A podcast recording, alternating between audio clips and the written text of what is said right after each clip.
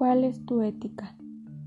Hola, soy Susana López Espíritu, estudiante de la licenciatura en Trabajo Social. Este podcast lo hago por parte de la maestra Rocío del Pilar Moreno Badajos, de la materia Ética y Gestión de la Práctica Profesional. En esta ocasión responderé sobre la cuestión que principalmente mencioné. Entiendo a la ética como una disciplina filosófica que se encarga del estudio del bien y el mal, de la moral y del accionar humano para promover los comportamientos deseables. Considero que la ética nos ayuda a reflexionar sobre cuál debe ser el mejor comportamiento de los seres humanos, más allá de la moral que se transmite en las familias o de los principios que se transmiten en las religiones a la que pertenecemos.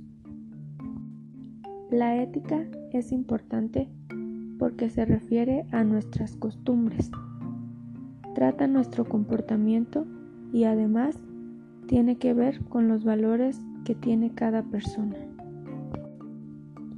Nos sirve para conocer y valorar el significado de lo que es la libertad, lo que es el bien y lo que es la verdad. Y también nos ayuda a reflexionar sobre nuestra conducta, es decir, cuestionarnos si lo que estamos haciendo corresponde a nuestros valores que se nos han inculcado. Puntos importantes para poner en práctica la ética es que se necesita ser coherente, es decir, pensar, decir y actuar correctamente.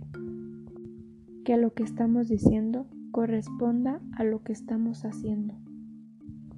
Otro punto es respetar tus decisiones, es decir, darle valor a tu palabra, cumplir con lo que estás diciendo, sin necesidad de lo que se ve actualmente que se necesita de un papel firmado o un correo como evidencia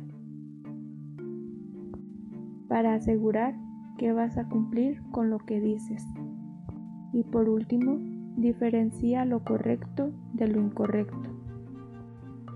La ética se basa en un conjunto de acciones que se deben realizar para tener un beneficio propio y de terceras personas siempre con responsabilidad y respetando nuestros valores en todo momento.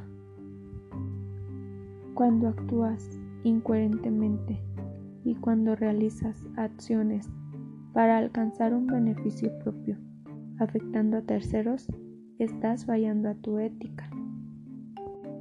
La ética nos proporciona a los seres humanos competencias para gestionar con responsabilidad nuestros derechos y nuestras obligaciones.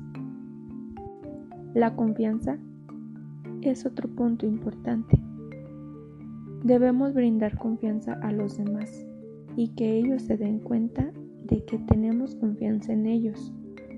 También debemos saber equivocarnos y rectificar. Saber asumir nuestros errores y encontrar nuevas alternativas. La ética también nos ayuda a resolver conflictos, ya que se basa en tres valores muy importantes, como son la tolerancia, el respeto y la solidaridad. Entonces, resumo que la ética es parte del ser humano y vive en cada uno de nosotros, sea cual sea nuestra profesión y entorno, y que es la capacidad que tenemos cada uno como individuos para decidir si algo está moralmente correcto o no, basándose siempre en el bienestar común.